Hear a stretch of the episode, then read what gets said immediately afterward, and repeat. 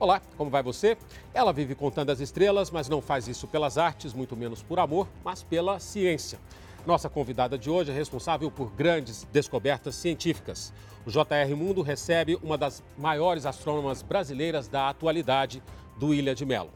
Duília, como vai você? Muito bem, obrigada. E lembrando que o JR Mundo vai ao ar todas as quintas-feiras, às 7 horas da noite, no Record News ou em todas as nossas plataformas digitais. Duília, eu gostaria de saber, você é vice-reitora da Universidade Católica de Washington, nos Estados Unidos, e colaboradora da NASA, é isso mesmo? É isso mesmo. Eu quero começar então falando das suas descobertas. O que é uma supernova? Então, uma supernova é uma estrela que explodiu. É assim um dos estágios finais da evolução de uma estrela. Então, mas tem que ser uma estrela massiva, uma estrela grande. Por exemplo, o Sol não vai explodir como uma supernova, porque o Sol é relativamente pequeno. Então, são estrelas maiores, assim, três, quatro, até dez vezes maior que o Sol, que vão um dia ah, acabar a sua vida explodindo num fenômeno que a gente chama de supernova. Outra importante descoberta da senhora são as bolhas azuis. O que é isso? Então, as bolhas azuis são é, estrelas que nascem no meio intergaláctico, entre as galáxias. Elas não estão dentro das galáxias, mas do lado de fora. E porque são muitas estrelas massivas, grandes, juntas, elas emitem na cor ultravioleta, daí o nome azul. Agora vamos voltar um pouco no tempo. Como é que foi escolher essa profissão de astrônoma? Uma escolha feita pela senhora, naturalmente? Bom, eu era daquelas meninas curiosas, sabe? Que elas que fazem pergunta, quer saber de tudo, né? E era uma fase em que tinha, assim, algumas missões da NASA que estavam passeando aí pelo meio uh, do Sistema Solar, né? Então, estavam enviando as fotos dos planetas de Júpiter, de Saturno, e eu fiquei maravilhada, eu era criança, né, devia ter uns 13, 14 anos, e eu é, queria saber mais sobre isso. Então, eu cada vez mais queria saber sobre o universo, e como eu não tinha as respostas às minhas perguntas, eu decidi que eu, ou que as respostas não me satisfaziam, eu decidi que eu ia estudar astronomia para entender tudo isso, todas essas perguntas que eu tinha sobre o universo. A senhora sempre soube qual era a pesquisa que a senhora iria fazer ou, ou, ou elas, as pesquisas elas vão caindo naturalmente na sua, na, na, na sua frente? Então, quando a gente é cientista, né, no caso astrônoma profissional, a gente passou já por uh, várias etapas na carreira em que a gente se especializou. Né? Então, eu sou especialista em galáxias, né? eu sou astrofísica extragaláctica. Com isso, então, eu estudo a evolução das galáxias, né? E, principalmente no, no, meu caso, eu estudo, por exemplo, galáxias que estão em processo de colisão. Então, dentro desse, desse assunto, a gente faz perguntas para obter respostas. Né? Por exemplo, no caso da descoberta da supernova, eu estava observando galáxias em colisão para poder entender a composição química dessas galáxias em colisão. E aí tinha uma estrela que explodiu e eu descobri a supernova. Já no caso das bolhas azuis, eu estava estudando o meio ambiente das galáxias em colisão e aí eu descobri que tinham bolhas azuis. Então, às vezes acontece o inesperado, né? E, e o que é o mais legal de tudo, é. é o inesperado. Então, nesses dois casos, foi mesmo o inesperado que virou então a descoberta, né? Mas tem também a ciência de todo dia, né? o feijãozinho com arroz, que a gente já fez aquela proposta que quer, quer estudar, por exemplo, a composição química das galáxias, e aí a gente fica desenvolvendo toda a pesquisa ao redor daquele assunto. Hum. Então é assim que a gente faz. Escuta, como é que foi a sua mudança para os Estados Unidos, para continuar as suas pesquisas? Como é que aconteceu isso? Então, um ano é 1997, aliás, é um ano super importante na minha carreira, que é o ano que eu descobri supernova, é o ano que eu mudei para os Estados Unidos, é o ano que eu casei, então tem assim, muita, muita coisa interessante. É o ano da virada, né? É, é um ano muito importante na carreira. Então, é, eu, depois que eu descobri a supernova, em 1997, eu, eu voltei para o Rio de Janeiro, que eu era, eu tinha uma bolsa do CNPq de é, recém-doutora no, no, Observatório Nacional no Rio de Janeiro. E aí, na, na no mês seguinte, lá, acho que era fevereiro, mais ou menos, eu recebi uma carta do CNPq dizendo que havia cortes nas bolsas. E eu não podia ter cortes nas bolsas, porque quando a Duília era menina, a Duília tinha falado para a mãe dela que ela ia viver de astronomia. Então, a, Duília, a Duília agora já é doutora e está lá com, com corte de 50% em tudo. Né? Aí eu comecei a a enviar alguns e-mails a algumas pessoas que eu conhecia fora do Brasil, já tinha inclusive morado fora antes, já tinha feito morado no Chile, já tinha morado nos Estados Unidos, então eu tudo dentro da astronomia, né? Então eu tinha muitos contatos e aí um desses contatos era um astrônomo do Instituto do Telescópio Espacial Hubble e ele me disse que estava contratando, montando uma equipe, se eu, se eu estivesse disposta, que ele me contratava. E em abril eu cheguei já nos Estados Unidos. Então foi assim que eu, que eu vim para os Estados Unidos. E o seu trabalho junto à NASA, como é que aconteceu? Foi paralelo ou foi um, foi um processo? Não, foi um pouquinho diferente, porque a, o Instituto do Telescópio Espacial, o Hubble, pertence, né, o Hubble pertence à NASA, né, e fica dentro da Universidade de Johns Hopkins. Uhum. E nessa época eu conhecia muitas pessoas da NASA, né? Porque eles vinham ao instituto, a gente fazia parte de projetos juntos e tudo mais, né? Então isso aí é ano 97 a 99, né? Aí lembra que eu falei que eu casei? eu fui eu fui para a Suécia, então depois em 99, porque meu marido é astrônomo sueco. E eu fui fazer a carreira na Suécia. E lá na Suécia eu não me adaptei, a gente decidiu que a gente queria voltar para os Estados Unidos, e aí eu comecei a procurar novamente oportunidades nos Estados Unidos. Então, isso aí já é ano 2002. E aí eu mandei novamente aquele e-mail, a Adélia é famosa para mandar os e-mails, né? Eu mandei um e-mail lá para a NASA, para os meus amigos que eu já tinha ah, conhecido lá na época do Hubble.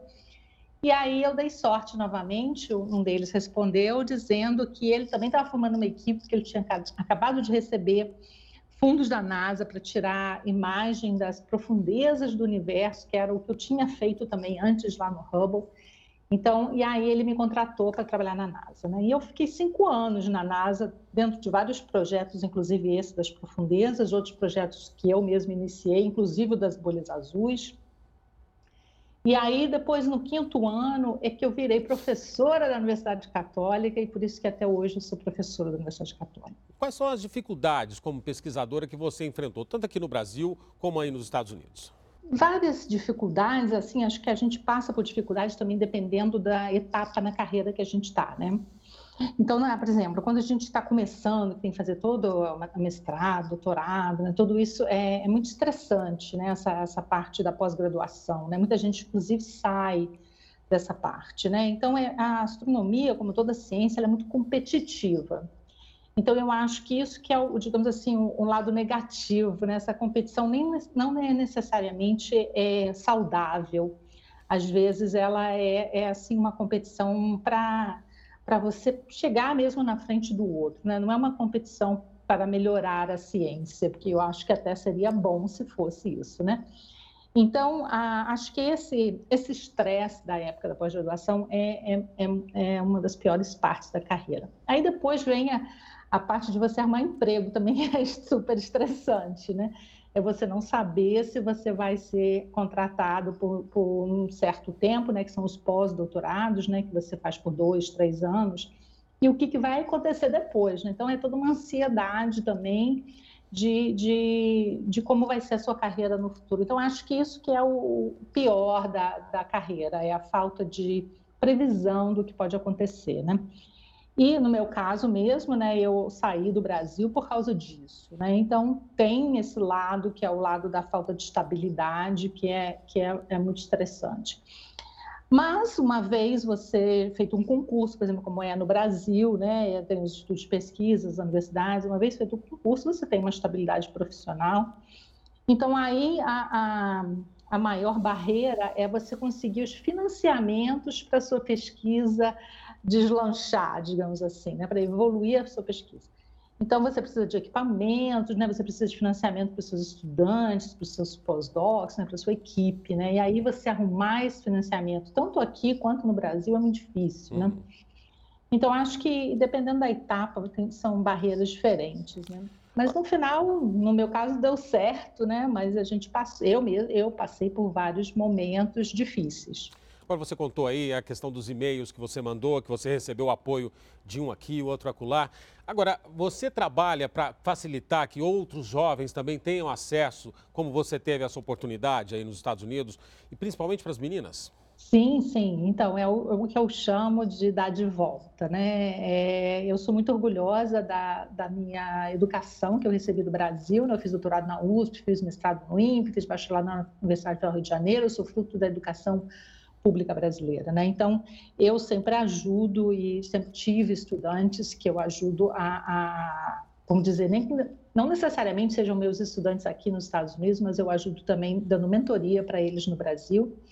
E durante a época do Ciências Sem Fronteiras, né, eu, eu uh, tinha muitos estudantes, cheguei a ter 80 estudantes do Brasil, e não eram uh, fazendo astronomia necessariamente, né, mas fazendo, por exemplo, engenharia, era principalmente na, área de engenharia.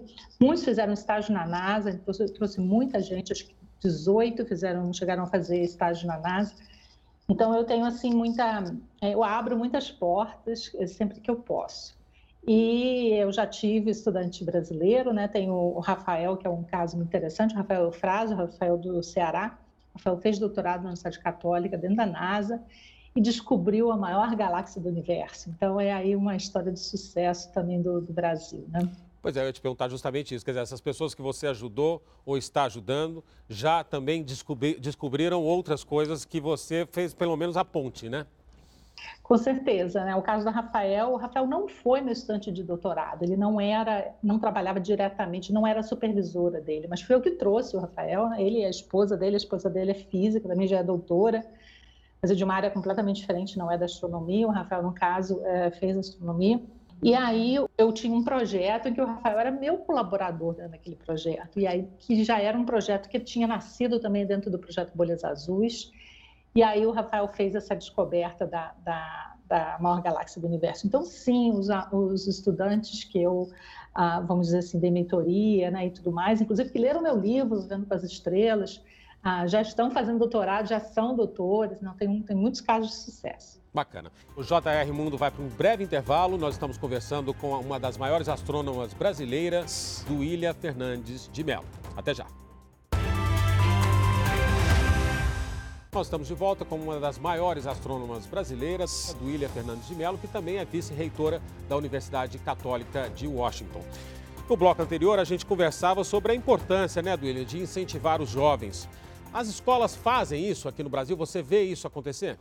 Olha, eu tenho ido a bastante escolas no Brasil, né? E o fato de eu ter ido a bastante, estar indo às escolas do Brasil, significa que sim, que as escolas do Brasil estão é, é, tentando, digamos assim, é, melhorar o número de, de aumentar o número de, de, jovens interessados em ciência, né?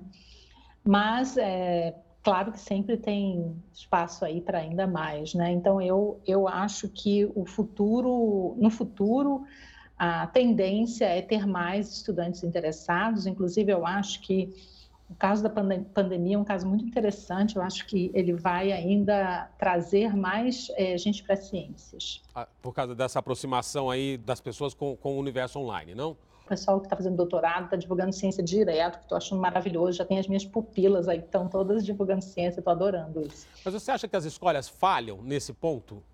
Olha, eu acho que poderia fazer mais, né? Até porque eu acho que falta um pouco, digamos assim, de, de informação, né? E sempre faltou, não é uma coisa nova, né? Até eu mesma que queria fazer astronomia, ninguém sabia o que era astronomia, né?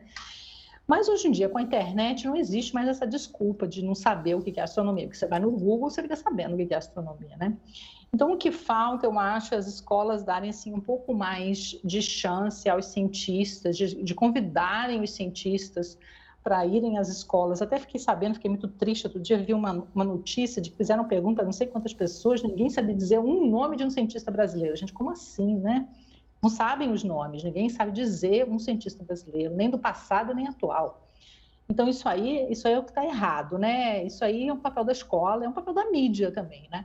De divulgar a ciência brasileira, né? Que eu acho que tem muitos cientistas brasileiros de fantásticos cientistas brasileiros, encontro eles no mundo inteiro.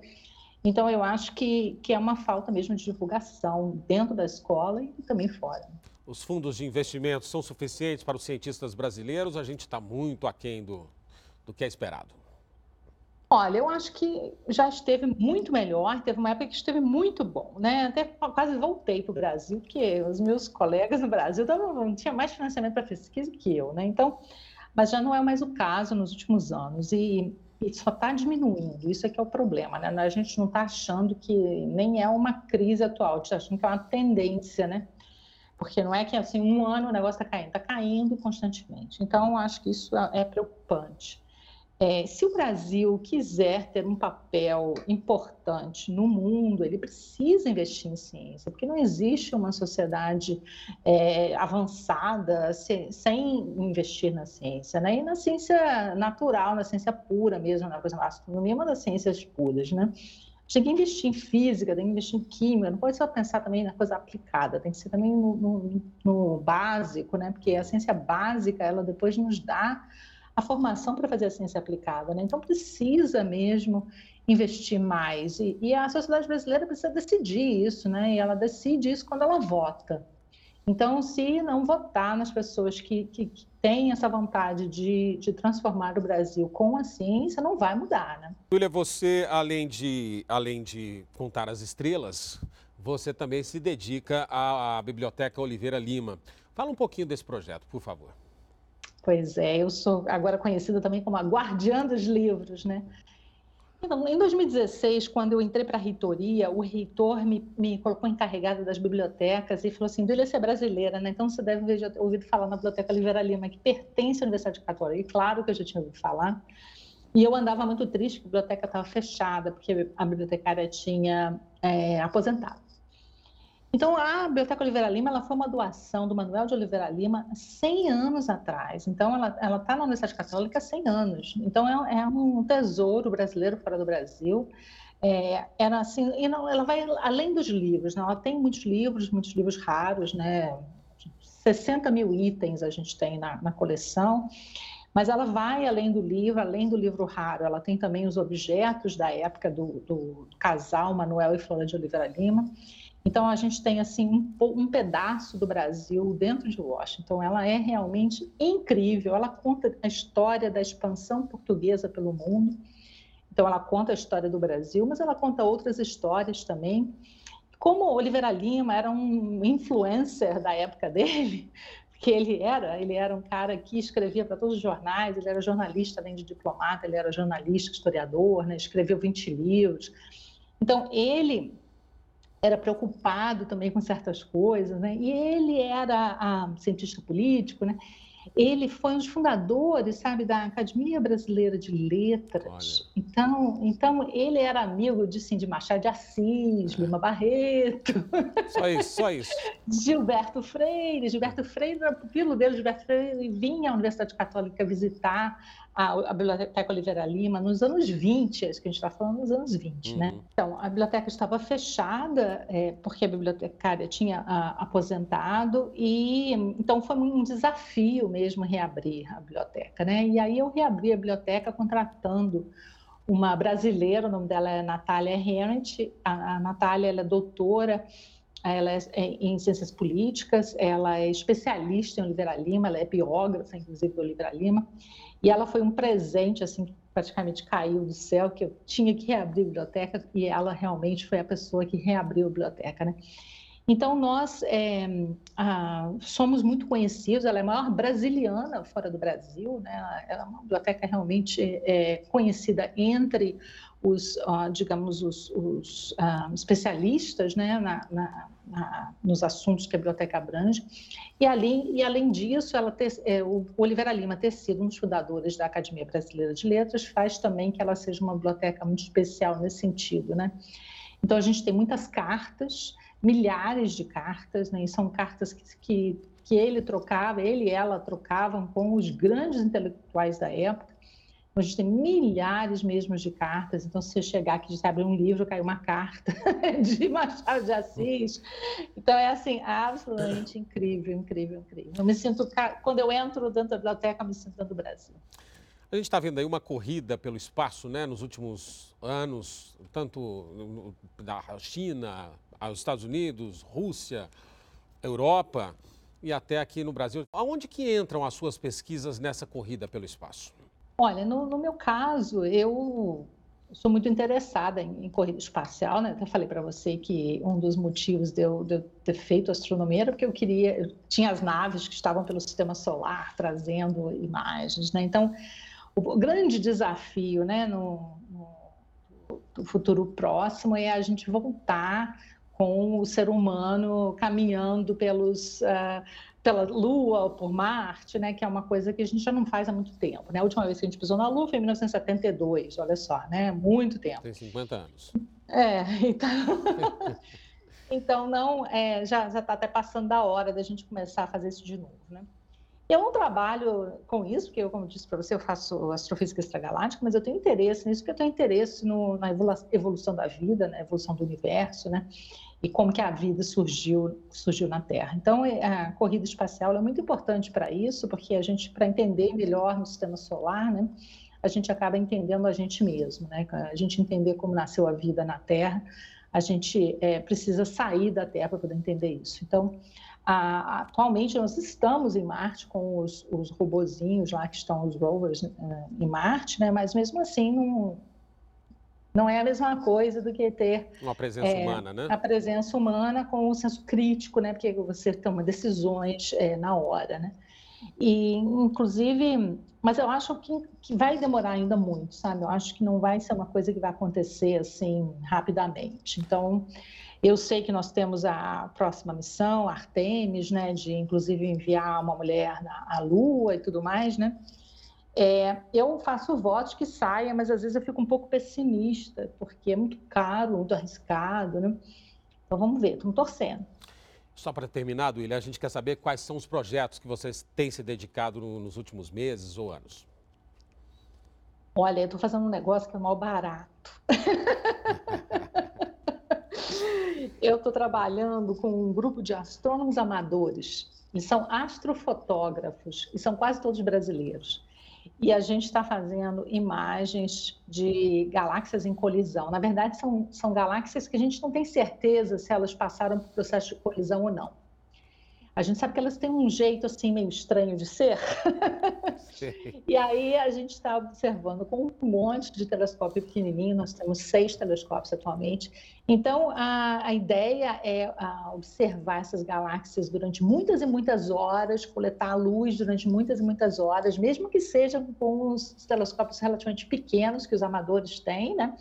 Mas o fato da gente ter muitas e muitas horas de exposição, porque o telescópio pertence a eles, eles podem trabalhar quando quiser, quantas horas quiser, e aí eu tenho toda a minha experiência com o Hubble de tirar imagens profundas, né? Então é a gente depois junta todas essas imagens e consegue ver os resquícios da, da colisão que houve há milhares de anos atrás. Então é super bacana, a gente já tem é, alguns resultados, a gente saiu até na Sky Telescope, que é uma das revistas famosas aí dos astrônomos amadores, está tudo muito, muito feliz. Então, é, é, é, a minha, é a minha nova paixão, é essa astrofotografia com os astrônomos amadores e observassem horas e horas e horas, 30, 40 horas num objeto só. Está fantástico. Já já a gente vai começar a publicar os, os primeiros resultados. Vamos aguardar e que outras paixões venham também para poder nos presentear aí com outras descobertas feitas por você e por, pelos seus colegas. Tá certo, Duília? Muito obrigado pela entrevista, tá? Ah, Foi um prazer. Eu, por mim, ficava aqui a tarde inteira conversando com você.